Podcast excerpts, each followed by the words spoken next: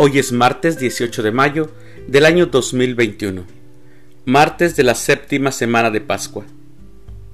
En nuestra Santa Iglesia Católica el día de hoy celebramos a San Juan I, Papa y Mártir, a Santa Rafaela, Virgen, a Santa María Josefa del Corazón de Jesús, Virgen, a San Félix de Catalice y a San Eric.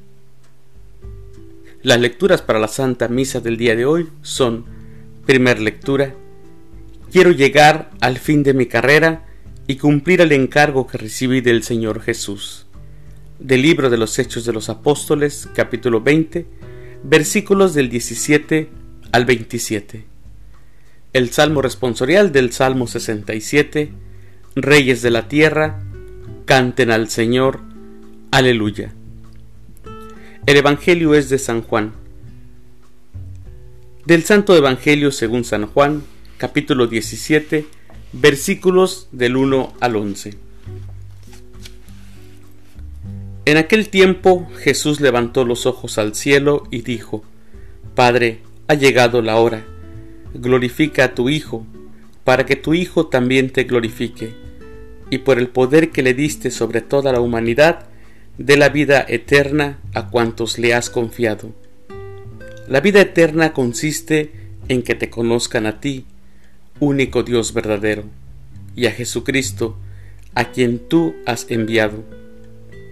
Yo te he glorificado sobre la tierra, llevando a cabo la obra que me encomendaste. Ahora, Padre, glorifícame en ti con la gloria que tenía antes de que el mundo existiera. He manifestado tu nombre a los hombres que tú tomaste del mundo y me diste.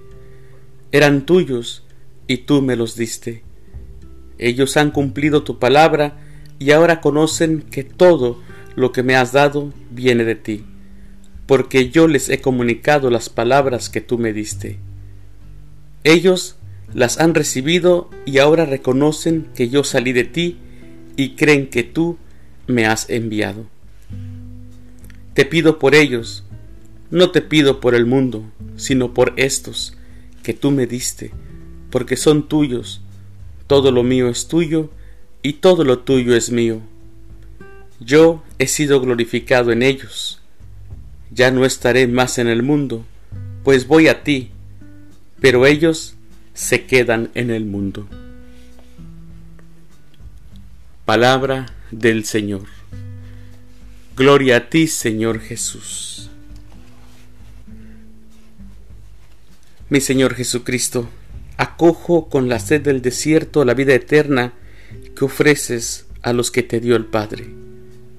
Y propongo como programa de mi vida terrena esa vida eterna, conocer mejor a tu Padre y a ti y al Espíritu Santo, para que los ame más y vivir así unidos siempre a los tres. Bendito sea Señor. Queridos hermanos, que Dios los bendiga.